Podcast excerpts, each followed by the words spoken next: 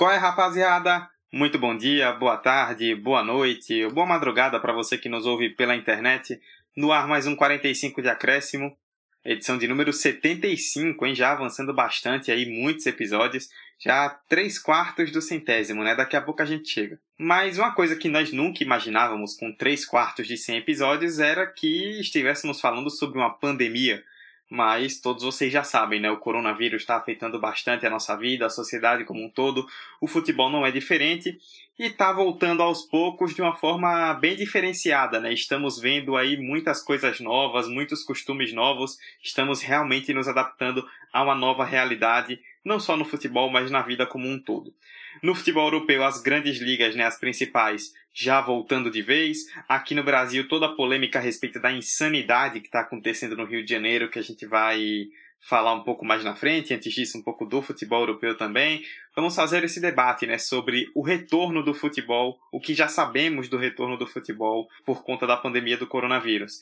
E é bizarro, né? Porque essa pauta já estava planejada para sair agora há algum tempo, né? Não foi de agora que a gente decidiu falar mas o futebol brasileiro, especificamente carioca, decidiu nos presentear com muito assunto para debate que será tocado nesta edição. Eu, Eduardo Costa, apresento mais uma vez este podcast e estou aqui única e exclusivamente ao lado do meu querido amigo e comentarista Vitor Santos.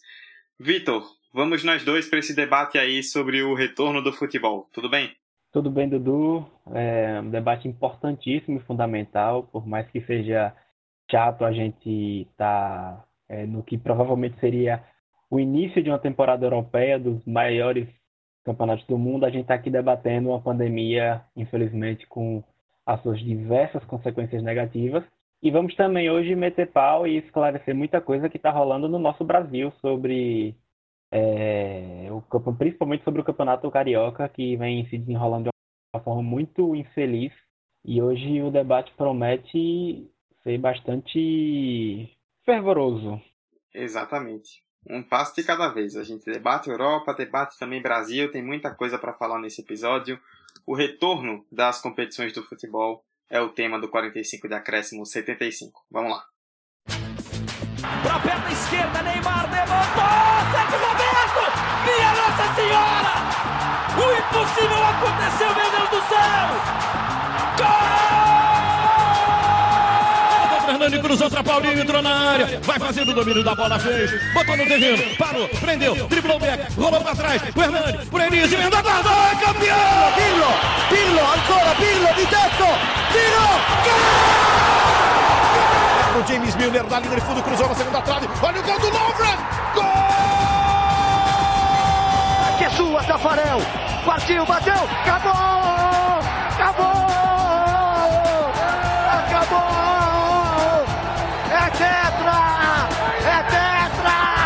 45 de acréscimo. Bom, antes da gente começar né, falando do futebol europeu, é importante fazer uma contextualização né, do que aconteceu país a país. E aí a gente separou os casos das quatro grandes ligas europeias que já retornaram. A Alemanha foi a primeira, no dia 16 de maio. É, até então tinham sido realizadas 25 de 34 rodadas é, faltavam nove, então, até o encerramento.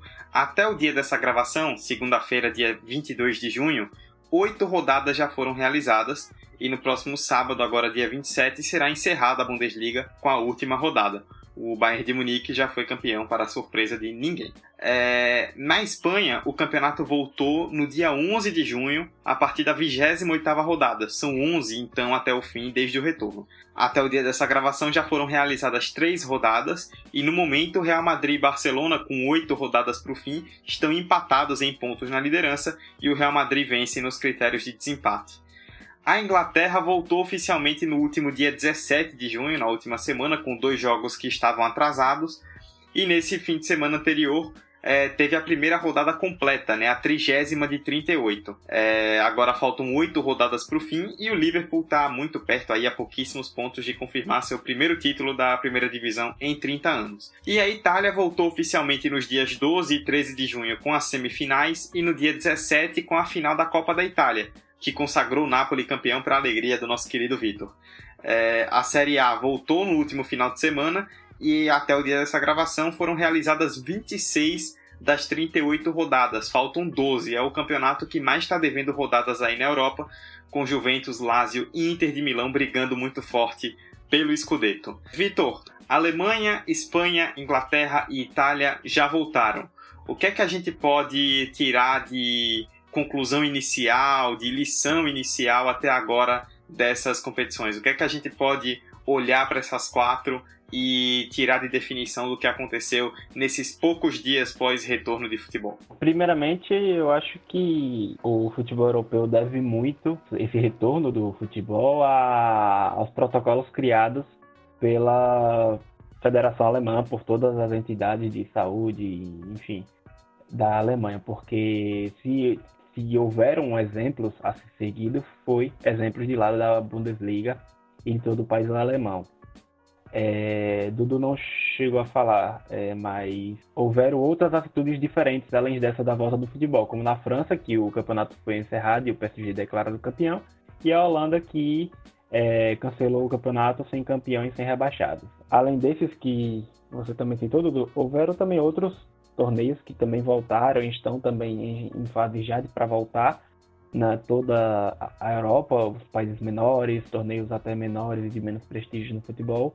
A sensação é que é que as grandes, os grandes torneios, e aí todos esses listados aqui já, eles estão tentando a todo custo é, retornar com o futebol, encerrar sua temporada e dar sequência o mais rápido possível na temporada seguinte. E aí, por que eu digo isso? Porque até como foi lidado, como foi acertada a volta da Bundesliga, houve essa sensação de pressa, houve essa sensação, essa sensação de que era necessário voltar ao futebol. E aí, por que eu digo isso? E para dizer isso é até bom contextualizar um pouco de como se deu o início da, do futebol alemão da Bundesliga. E aí vale também destacar que não só da Bundesliga 1, como da 2 também da segunda divisão. É, houve um aceno positivo por parte da primeira-ministra Angela Merkel. A Federação é, Alemã de Futebol, a DF, DFL, propôs um plano de retornos para a liga, um plano até bem ousado à época, porque antes da bola rolar eles estavam falando de nove rodadas que restavam para o fim do campeonato, e a ideia de terminar a competição até o dia 27 de junho era visto como algo dificílimo de acontecer. É, mas para esse retorno houve uma reunião com os 36 clubes, e aí é importante a participação em grupo e não a decisão individual. Representantes das duas principais divisões estiveram presentes e acertaram esses detalhes. O Dr. Tim Meyer foi o que, logo no início, quando a gente recebeu as primeiras notícias, que acabavam saindo bastante matérias com esse nome, esse, essa pessoa, o Dr. Tim Meyer.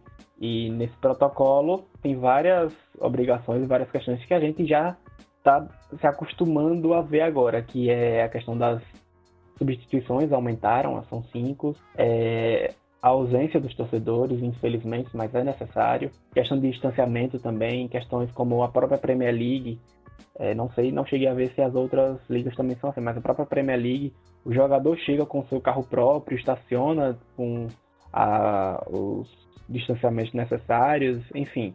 N questões estão sendo feitas para a volta do futebol. Seja um clube com poder financeiro ou um clube de baixo poder financeiro, eles têm essa vontade. O clube de baixo poder financeiro, obviamente, para não entrar numa falência.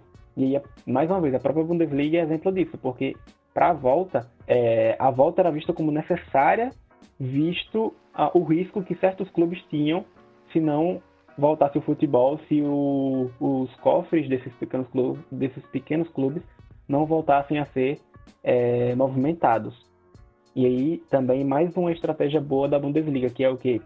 É, a Federação Alemã de Futebol é, adiantou o, certas cotas televisivas, verbas, para esses clubes menores, para os clubes em geral, e isso ajudou também a equilibrar. Enfim, em resumo, só para fechar mesmo, é, o que a gente percebe é que eles vão voltar, o futebol vai voltar, só se. e principalmente com o. a. não queda, mas o controle maior, principalmente nesses países. É, de todos esses, Inglaterra, Itália, Espanha e. É, são esses, né? Inglaterra, Itália, Espanha, Alemanha o que mais preocupa hoje é a Inglaterra, que ainda tem um pico um pouquinho alto, de morte diária. Mas fora isso, todos os outros já passaram pelo pico e se eles já voltaram com uma taxa maior antes, agora o que tende a é que a cada vez mais se estude formas de voltar com o esporte. É, a gente. Você tocou num ponto importante que é a respeito do retorno da Alemanha, né? Porque eu lembro que quando a Alemanha voltou, é, você também deve se recordar disso, tinha aquela coisa de que a Alemanha ia servir como exemplo para toda a Europa ou todo mundo. Tipo, o que acontecesse na Alemanha é, seria meio que uma base.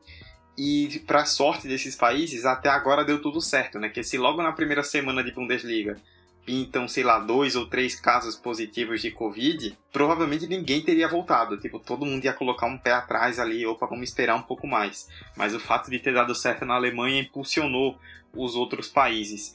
Tem muito da questão financeira, né? Você também toca nisso, que os clubes querem voltar porque precisam do dinheiro, principalmente os clubes menores. É, eu particularmente já achava desde o começo que voltar agora, quando voltou, era precipitado por tudo que aconteceu na Europa é, mas os clubes também não queriam ficar muito mais tempo parados, né? Tanto que você toca em outras ligas aí menores que não tem tanto apelo financeiro e que já foram encerradas, enquanto essas ligas principais acabaram continuando. É, e aí outra coisa que você aborda que é a respeito dessa mudança de protocolos, né?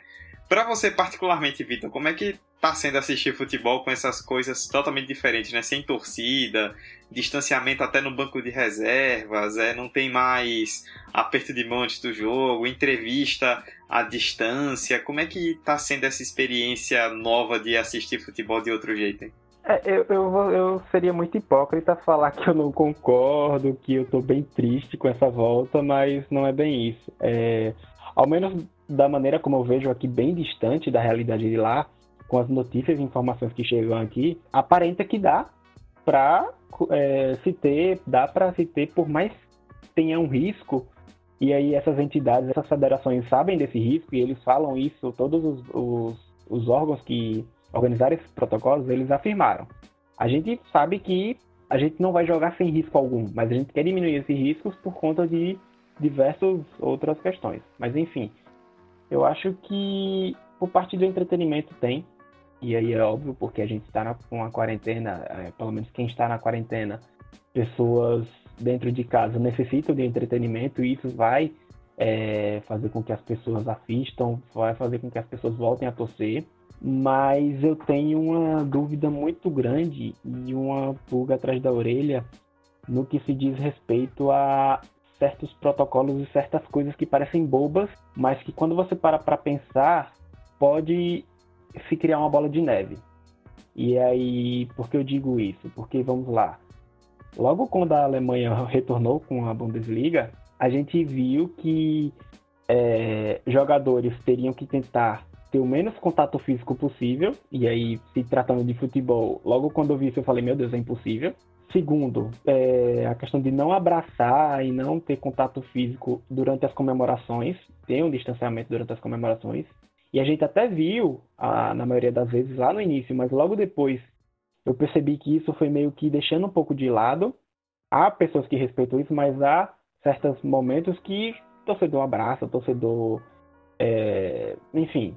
E aí vem minha dúvida de que quais serão as atitudes dentro de campo, e não só de jogadores, mas de todas as pessoas que gerenciam o futebol nesse momento, quais serão as atitudes que serão vistas como é, fora da linha e quais serão as medidas tomadas para elas. Se vai haver multa, se vai haver uma suspensão por parte da equipe, por parte do grupo que estavam por trás dessas atitudes erradas, porque, quer queira ou não, mesmo com tudo bonitinho, com tudo seguindo corretamente, há um risco grande.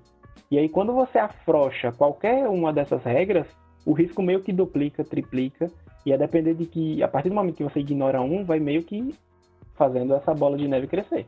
Exatamente. É, eu tava ouvindo algo a respeito no podcast recente da Trivela, não vou lembrar exatamente qual foi o número, e eles tocaram num ponto interessante, que assim, tem algum. É, isso tem mais uma questão de representação social, né? Tipo, claro, você não vai impedir o contato durante o jogo, né? Porque futebol é um esporte de contato.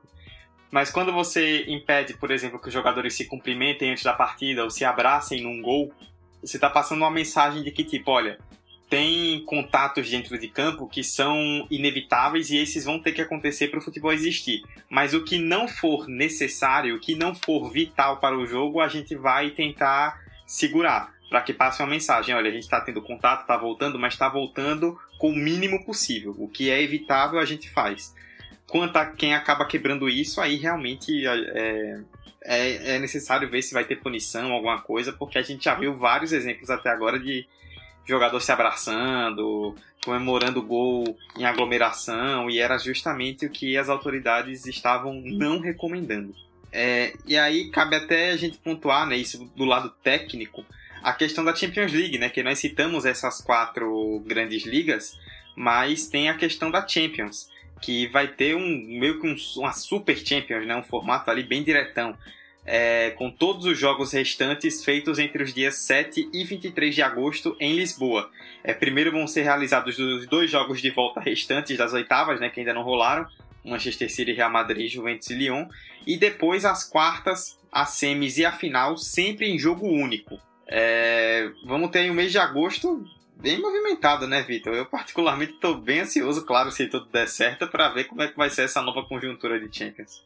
Vai ser o verdadeiro mata-mata da Champions, né? E aí, se tratando de futebol, de esporte, grandes chances para times menos é, badalados, como o próprio Atalanta e Leipzig. Atalanta campeã europeia, eu acredito. Vamos, vamos. Mas esse ponto que você toca é importante por conta da questão das transferências também, né? Por exemplo, o Timo Werner, principal jogador do RB Leipzig, que poderia ser uma surpresa na Champions League, foi contratado pelo Chelsea para a próxima temporada, mas já deixou o Leipzig. Então ele não joga mais essa temporada pelo time alemão e está fora do resto da Champions. Então é uma questão bem espinhosa isso aí, que é outro, outra reverberação.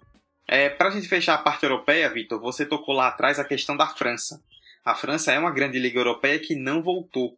E isso gerou muita repercussão no país. É, no dia 28 de abril, fazendo a linha do tempo bem rápida, o Edouard Philippe, que é o primeiro-ministro da França, anunciou que a temporada não seria retomada e que esportes profissionais não voltariam antes de 1 de setembro. Óbvio, muitos clubes, principalmente aqueles que brigavam lá embaixo, ficaram muito putos.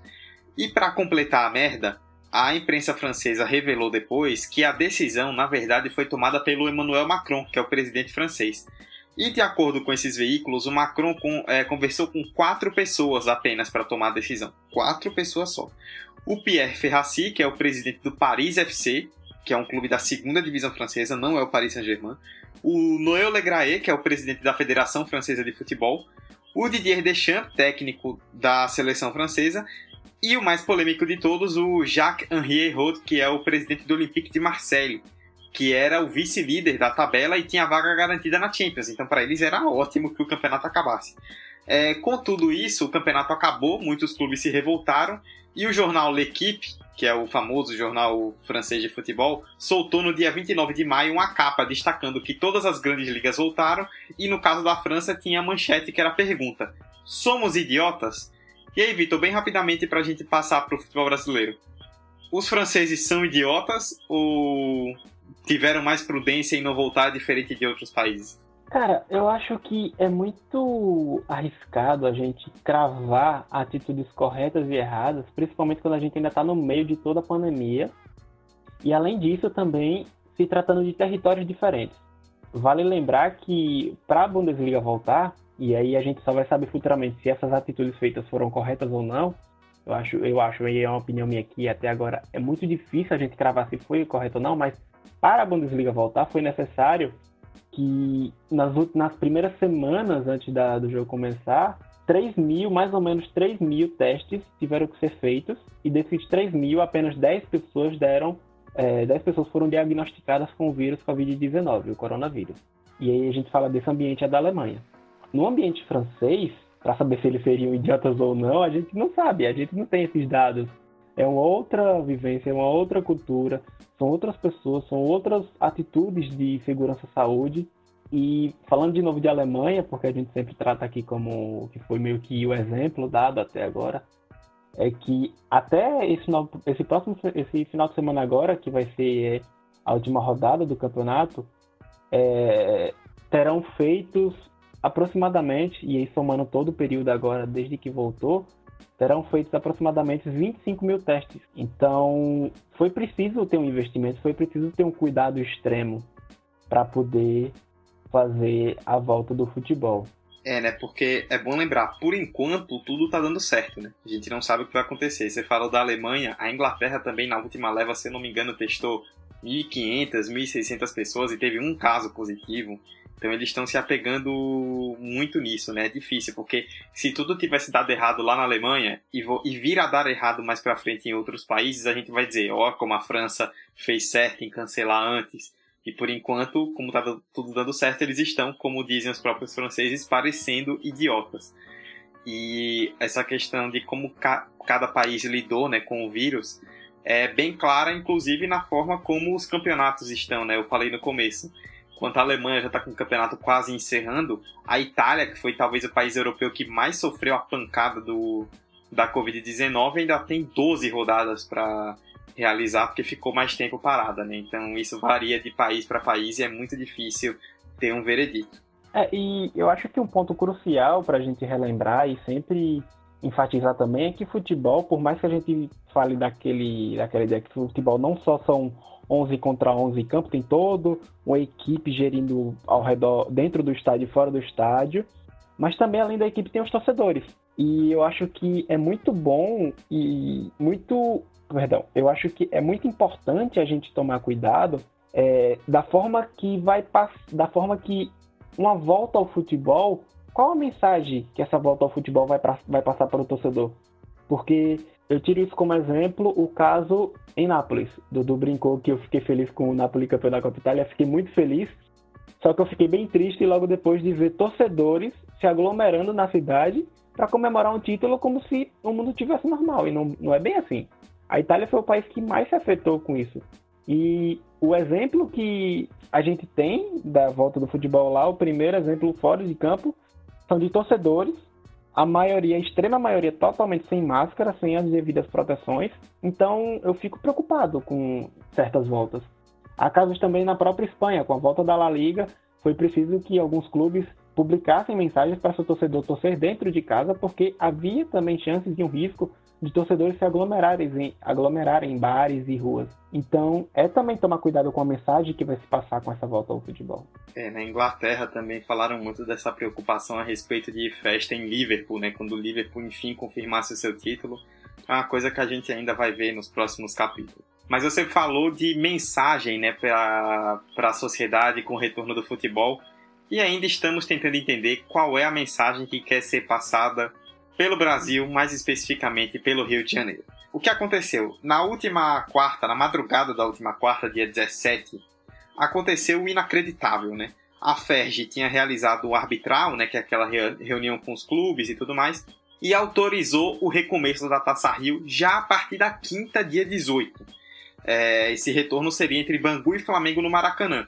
A prefeitura liberou, o governo é a favor, e a partida aconteceu sob portões fechados, isso no Maracanã, enquanto ao lado, né, no estacionamento do estádio, tem um hospital de campanha. Duas pessoas morreram na mesma noite em que Bangu e Flamengo jogavam aquilo que não dá para dizer que é futebol, né? não sei exatamente o que é aquilo. É, no dia seguinte, Boa Vista e Portuguesa jogaram também pelo campeonato e tem toda a polêmica de Fluminense e Botafogo, né, que se mostraram totalmente contrários à decisão. Eles até aceitariam jogar, mas queriam mais tempo de preparação porque só voltaram a treinar agora no último final de semana. Aí o que aconteceu? No último sábado, dia 20, começou um tira-casaco e bota-casaco gigantesco, né? Primeiro teve a reunião dos clubes e Botafogo e Fluminense disseram que não iriam jogar. Depois, o Marcelo Crivella, prefeito do Rio, no Diário Oficial, publicou um decreto suspendendo as competições esportivas no Rio por cinco dias. Genial. Aí depois teve outra reunião da FERJ sem Botafogo e Fluminense e o Crivella disse que o decreto, na verdade, ele só valia para suspender os jogos de Botafogo e Fluminense. Depois, a FERJ anunciou que os jogos que estavam marcados para domingo, Vasco e Macaé e Madureira e Resende, eram, estariam adiados para quarta, dia 24 e quinta, 25. No dia seguinte, o Crivella disse que até quarta-feira não podia haver jogo. E aí depois a Fest adiou jogo, esses dois jogos que eu citei para sexta e sábado, 26 e 27. Tira casaco, bota casaco, adia, não adia, ninguém se entende. E aí, Vitor, é, eu vou falar para você, sinceramente, acho que uma das sensações mais tristes que eu tive como torcedor, como fã do futebol, como sempre fui, foi ver as imagens daquele Bangu e Flamengo ao lado de um hospital de campanha, com gente morrendo. Claro, não é por causa do jogo que as pessoas morreram, mas acho que vai na linha do que você comentou. A mensagem passada para as pessoas, para a sociedade, por isso, ela não tem como ser pior. Né? É, não tem, não tem mensagem pior do que jogadores comemorando gols, jogadores e torcedores comemorando uma bola que está rolando. E logo ao lado tem um hospital de campanha que, como você mesmo falou, Dudu, teve duas mortes. E naquele dia, no Rio de Janeiro, houve um total de 1.200 mortes pelo coronavírus. Tudo isso claramente é uma somatória de ignorância, negligência e de bagunça em um Estado. E aí, quando eu falo Estado, é tanto o Estado do Rio de Janeiro quanto o Estado do o governo em si do Brasil, porque desde o início da pandemia, nossos representantes, ao menos federal e alguns estaduais também, se mostraram contrários à quarentena, se mostraram naquela vontade de voltar logo reabrindo o comércio, enfim. E acho que nessa onda houveram clubes que priorizam é, as suas finanças, que priorizam o movimento de seus cofres, e nesse no meio desses clubes nada mais, nada menos do que o Flamengo, que hoje tem na sua gestão é, o Landim, que desde o ano passado entrou e estampou como marca na direção é, priorizar finanças independente do que esteja. E é isso que ele está fazendo. É, o Landim já se encontrou com o presidente Bolsonaro, o Landim já se encontrou com vários representantes de Estado para a volta do futebol, para organizar contratos, para pensar em como voltar ao futebol. E lá no Rio de Janeiro, pelo que a gente sabe até agora, apenas Fluminense e Botafogo são contrários. Inclusive, eles ameaçaram em não entrar em campo. Aconteceu até movimentos é, de jogadores que se negavam a entrar em campo, enfim. É, o, o Fluminense lançou um manifesto dos jogadores, né? E o, e o Montenegro, o Carlos Augusto Montenegro, ex-presidente do Botafogo, hoje ele é da comissão de gestão do futebol, sugeriu que o Botafogo fosse jogar o Campeonato Paulista como represália ao Campeonato Carioca. Era só o que faltava, né? No meio dessa pandemia, o Botafogo e jogar em Ribeirão Preto para fazer o clássico dos Botafogos, né? Eu não sei mais o que esperar do futebol brasileiro. É, é, é preocupante. E o pior é que, ao menos, respeitar. Não, eu não, não gosto de falar ao menos porque não é para acontecer. Mas além disso, além de negligenciar medidas de proteção e realizar uma partida de futebol, na própria partida houveram desrespeito às normas impostas pela própria FED, pela própria, pelo próprio governo do Rio de Janeiro. Como, por exemplo, a questão de dentro dos estádios, é, técnicos e pessoas que estavam do lado de fora do campo deixaram de usar máscaras, jogadores se abraçando em comemoração. Houve também informação de que o Flamengo não respeitou o distanciamento social de jogadores e comissão técnica 48 horas antes do jogo. Ou seja, você vê aí que a negligência ela tem toda uma estrutura de infelizmente uma estrutura de, de momentos e de locais que ocorrem, né? É, você citou o Rodolfo Landim, presidente do Flamengo. Ele deu entrevistas recentes, né, à Fox Sports e ao Sport TV, explicando essas posturas e falando que como presidente deveria atender aos interesses do Flamengo. Mas assim, a gente tá vivendo algo muito maior do que um Flamengo, um Campeonato Carioca, uma, um Vasco também, que o presidente Alexandre Campelo foi outro que visitou o presidente da República Jair Bolsonaro, é, articulando essa questão. É, é, algo muito maior do que isso, sabe? A gente tá falando de mais de 50 mil pessoas que morreram. Então, é muito triste a gente ver como isso está sendo completamente subjugado, né? Você mesmo já citou, em troca de, de nada, porque assim, pra quê, velho? Tipo, não tem, não tem lógica isso. Claro que tem questões, tem motivos financeiros, é, os clubes pequenos querem fazer a roda girar dos estaduais, os grandes não querem perder grana. É, o Rodolfo Landim, inclusive, deu hoje, hoje dia 22, entrevista à CNN falando que há um esforço para que o Campeonato Brasileiro comece no máximo na primeira semana de agosto e vá até o começo de 2021 então, não é exatamente porque tem que voltar o carioca, mas voltar o carioca logo para poder voltar o brasileiro depois. E aí no futebol, no, no país todo a gente vai acabar tendo futebol. É uma irresponsabilidade gigantesca e são pessoas que não pensam no legado que isso vai deixar nas vidas, estão pensando como o Landim já citou, né, nos interesses do Flamengo, o Campelo nos interesses do Vasco, mas os interesses de uma sociedade são muito maiores do que isso, né? O futebol é um meio social muito forte, né? Por isso que a gente fala, por ser um meio social muito forte, a mensagem social que ele passa é muito ruim. Porque o torcedor do Flamengo, ele vai assistir o jogo, ele quer voltar a trabalhar e não pode. Aí ele vê lá o Gabigol, o Bruno Henrique, o Everton Ribeiro em campo, o que é que ele pensa? Tipo, ah, se eles estão jogando, por que eu vou ficar em casa? E aí toca justamente no que você disse, né? Se o governo federal não dá bola, se a gente nunca adotou no país um grande isolamento, o comércio vai abrindo, o negacionismo é muito forte, o Brasil lida muito mal com a pandemia. O futebol é um espelho da sociedade. No fim das contas, ele vai apenas representar isso. E aí, Vitor, tem outra questão, né? Eu citei, Landim e Campelo se reuniram com o presidente Jair Bolsonaro, ambos, o, o, Bolsonaro tem essa postura de negacionismo, né? assim como o prefeito do Rio, Marcelo Crivella, defende a volta de atividades como o futebol. Então, assim, eu ia perguntar, mas na verdade é afirmando, né? Não é uma mera coincidência todas essas pessoas estarem defendendo o retorno e esse retorno acontecer tão rápido. Com certeza tem aí um componente político que faz com que haja uma pressão muito maior e que, consequentemente, esse retorno seja apressado. Né?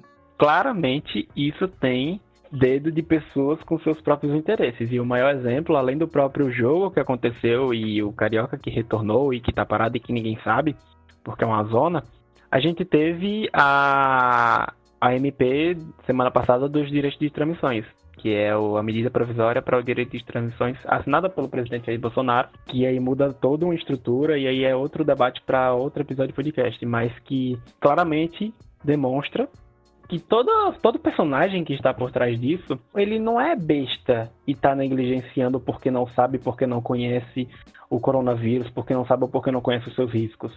Ele tem suas convicções firmes e tem seu, seus interesses políticos, econômicos, ideológicos e o que é que seja. E no meio de toda essa confusão, a própria FERJ, junto ao governo do Rio de Janeiro e demais entidades do estádio, já tem suas picuinhas entre si. Além disso, desde o ano passado, quando a Chapecoense tomou de posse, e eu, eu já falei isso aqui, vou falar novamente, ele mudou o, a ideia de dentro da direção do Flamengo, que é, é encher o, o, bolso, encher o cofre do clube, independente do que aconteça. Então, cada um tem essas suas ideologias. E os, o encontro desses, desses representantes do futebol com essas entidades nada mais é do que reflexo de uma massa popular que há muito tempo, e antes mesmo de, desse vírus se, é, explodir aqui no nosso país, é uma massa popular que negligenciou, que não botou fé, que não está crendo no que está acontecendo, que tá, tá, sabe o que está acontecendo, mas que não liga. É, é, aquela velha conversa, né? O que, a gente, que nossos avós sempre falavam, é a política é reflexo do, da, do povo. E aí acaba protagonizando esse espetáculo ridículo, né? Porque assim, é uma das maiores, talvez a maior vergonha do futebol brasileiro, né? É só ver como a gente citou tanto, né, da, a questão das ligas europeias. Podemos questionar, né, quanto tempo elas voltaram, se elas voltaram na hora certa, se deveriam esperar, mas esperaram muito tempo, ficaram um bom tempo paradas, com muitos protocolos, muita coisa diferente, esperaram passar o pico, pelo menos por enquanto, né, que tem a coisa da segunda onda e tal mas até agora, né, esperaram passar o pico nos países para que o campeonato voltasse. E aqui, com mil pessoas morrendo por dia, a gente está falando em campeonato estadual, né? É isso que mais é, talvez deixe a gente maluco. Campeonato estadual não é nem uma grande competição para a gente pensar, pô, é a Série A, tem muito time independente. Cara, é o campeonato estadual. E acontece isso que a gente viu, né? Um hospital de campanha montado no Maracanã e dentro do Maracanã dois times jogando futebol completamente alheios, né? O futebol criou essa bolha dentro de si e para os dirigentes tudo bem, porque eles estão defendendo os interesses dos clubes deles. E essa volta, Vitor, para a gente encerrar, ela tem um efeito muito perigoso, né? Porque pode ser o famoso efeito cascata, né? O futebol do Rio, sozinho, ele não vai causar a destruição do Brasil, né? Não são como as pessoas, muitos torcedores se queriam defender, né? Muito torcedor de dirigente, não de clube, defendendo, falando: ah, mas os. Sempre teve morte nos hospitais em volta, não é o futebol que tá matando as pessoas, não é. Mas é um efeito cascata muito perigoso, né? Porque um estado volta, de repente outros querem voltar, e aí a gente começa a ver um movimento muito mais forte. fazendo a reflexão até pelo lado político mesmo, a gente sempre ficava, ah, é só 30% que é ignorante, que tem essas ideologias negacionistas, mas é só levantar uma bandeira de futebol, de um clube de futebol, que vai ter massas e massas populares apoiando, independente do que acontece. E claro, esse efeito dominó é muito provável que aconteça, há um risco muito grande. É, por enquanto, em São Paulo ainda há uma dúvida, ainda há um, uma data exata. É, estados e federações que deram datas até o momento, mas essas datas podem ser alteradas a qualquer hora, a qualquer momento, foram apenas, pelo que eu peguei aqui, o futebol catarinense, que dia 8 de julho pretendem retornar às eliminatórias do estadual, e o Campeonato Mineiro, que queria votar no dia 19 de julho, mas acabou definindo dia 26 de julho para retornar o torneio. Foram esses, fora esses, apenas é, os outros demais, ao menos dos estaduais, dos grandes estaduais, dos grandes clubes, é, falando do Sul, do Rio Grande do Sul e, enfim, é, ainda há uma, uma certa rigidez quanto à volta aos treinos. No Rio Grande do Sul mesmo, o próprio Grêmio e Inter apenas, esses dois clubes voltaram aos treinos, porém sem trabalho de contato físico, e aí entre é, muitas pessoas. Apenas um treino mais restrito e tal. Então, por mais que certos estados tenham números menores ou, mais, ou menos, menos assustadores do que o Rio de Janeiro e do que São Paulo, ainda é muito complicado você querer voltar com futebol. Ainda é muito complicado você querer voltar ao treino. Ainda é muito complicado você querer sair da quarentena.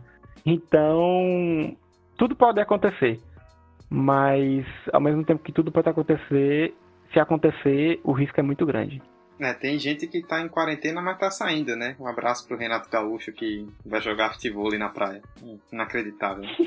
Aqui em Sergipe, né, na nossa área, em Sergipe, foi autorizado o retorno do campeonato pro dia 25 de julho, em sede única, que é a Arena Batistão, né, o principal estádio aqui em Aracaju.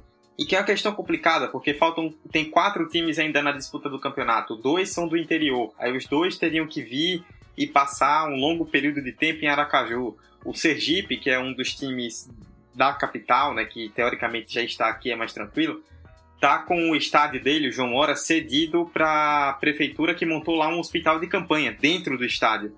Como é que ele vai treinar? Tipo, jogar, vai jogar na Arena Batistão, mas treinar, vai ter que ficar alugando o Batistão o tempo inteiro, com o calendário apertado, vai ter que arranjar campo de outro lugar. É uma coisa muito difícil, né? E é uma, é uma necessidade de retorno muito grande, né? A gente falou, eu citei, né? O, o Landim, o presidente do Flamengo, dizendo que há um desejo que o Campeonato Brasileiro comece até o início de agosto. Ou seja, para isso, agora em julho, os estaduais já teriam que voltar todos. Então começa um, um futebol de um estado a voltar, começa um dirigente a fazer uma pressão, é, ele começa a dar subsídio para outras federações quererem voltar. É, as federações maiores querem voltar, as menores vão falar: opa, peraí, os grandes estados que estão tendo mais mortes, times mais fortes, que têm mais condição de se manter, estão voltando. A gente que não tem condição vai ficar aqui parado, vão querer voltar. E aí em julho tá todo mundo jogando futebol de novo com mais de mil pessoas morrendo. E aí, voltando a outro ponto que eu toquei. O futebol em si não mata as pessoas que estão no hospital de campanha ao lado mas, por exemplo, um jogo entre Bangu e Flamengo, muito torcedor falando: ah, todos os jogadores do Flamengo estão sendo testados, tá todo mundo é, negativo, uma grande estrutura de isolamento, de testes, o Flamengo tá bancando isso. Tá. Mas aí, digamos que o jogador do Flamengo acabe tendo contato com outra pessoa externa, pegue, entre em campo e passe para um jogador do Bangu ou para outro time quando se enfrentarem, o jogador desse time menor vai ter a mesma condição? O clube tem a mesma condição de sair fazendo testagem em massa? Ou ele vai acabar perdendo muito dinheiro e prefere não fazer isso? O Flamengo, assim como o Vasco, assim como outros grandes clubes, que eu sei que tem dirigentes que querem voltar, eles não jogam contra eles mesmos. Existe toda uma cadeia. E quando a gente começa a pular, a querer pular etapas e achar que o mundo gira em torno de nós mesmos, não acabamos não percebendo o que, o que pode acontecer de errado do outro lado, né? E é muito disso. É o clube que quer voltar porque ele está fazendo tudo certo e ele está seguindo os protocolos, mas o outro clube às vezes não tem e a gente não pensa nisso. E assim, os dirigentes falando, né? Ah, mas outras áreas do, da sociedade estão voltando. Tá todo mundo errado, né? Não é porque tá todo mundo errado que o futebol tem que seguir o erro também.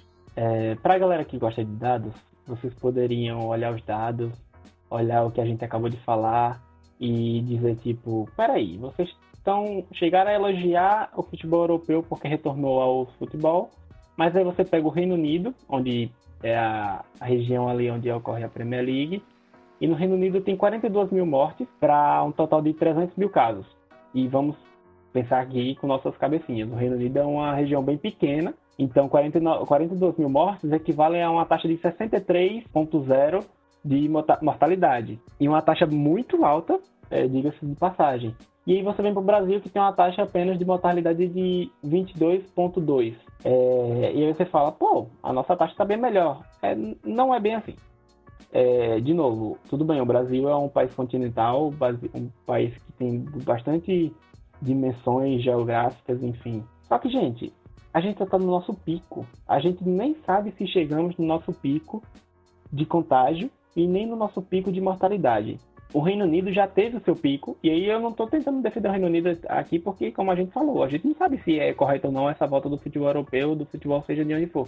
Mas o Reino Unido já teve o seu pico, houveram três, quatro picos mais ou menos, se eu não estiver enganado aqui, se o, a, o infográfico que eu estou vendo aqui não estiver enganado também. É o infográfico da BBC. E o Brasil está no seu pico diariamente ainda. O crescimento da curva está acontecendo. São mais de 5 mil casos por dia. A gente bateu a barreira milhão de, um milhão de pessoas contagiadas. A gente está atrás apenas dos Estados Unidos, que é outro país continental. Então não dá para ficar se baseando em besteiras de dados que isso e aquilo é menor aqui, diferente de lá, e lá já voltou, aqui não voltou. Gente, vamos olhar para nossa realidade. São mais de 50 mil mortos. Então é apenas um apelo mesmo para tentar abrir um pouquinho a mente de quem nos ouve aqui e mostrar que não é brincadeira. É, né? E nós falamos lá no começo, a Alemanha testou não sei quantas mil pessoas e cinco positivos. A Inglaterra testou mais de 1.500 profissionais, um positivo. Só nas últimas semanas a gente teve o Vasco anunciando que 16 atletas chegaram a testar positivos para Covid.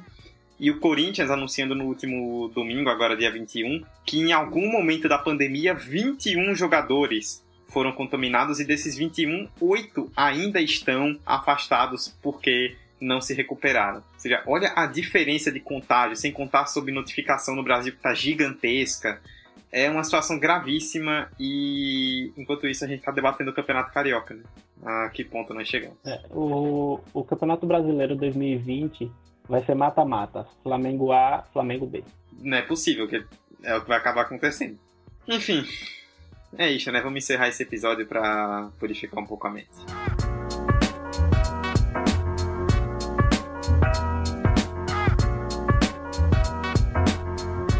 Para você que não nos segue ainda nas redes sociais, arroba 45 de acréscimo no Instagram e no Twitter, estamos por lá.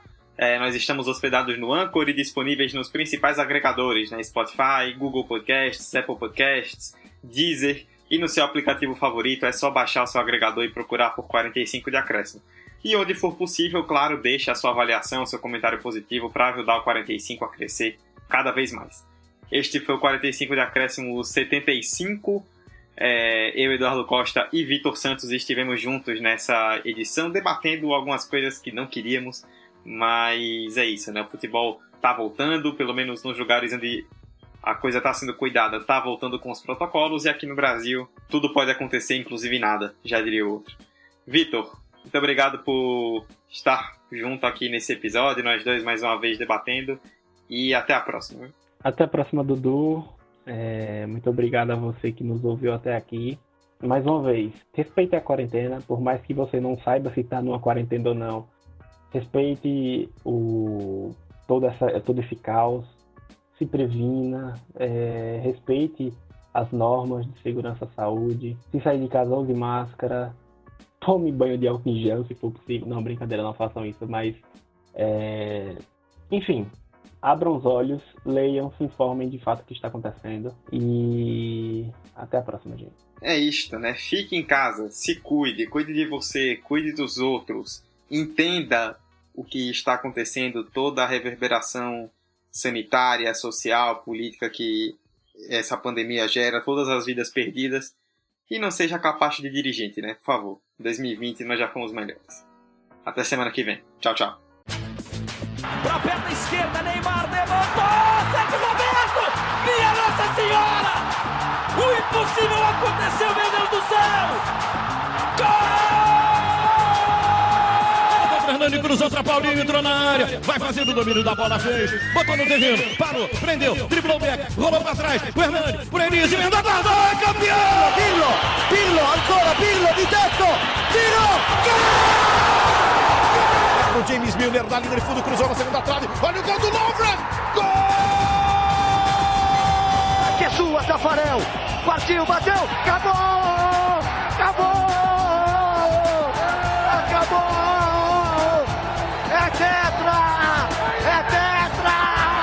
45 de acréscimo. Pois é, né? Tem, tem que rir pra não chorar. Esse podcast foi editado por Hector Souza.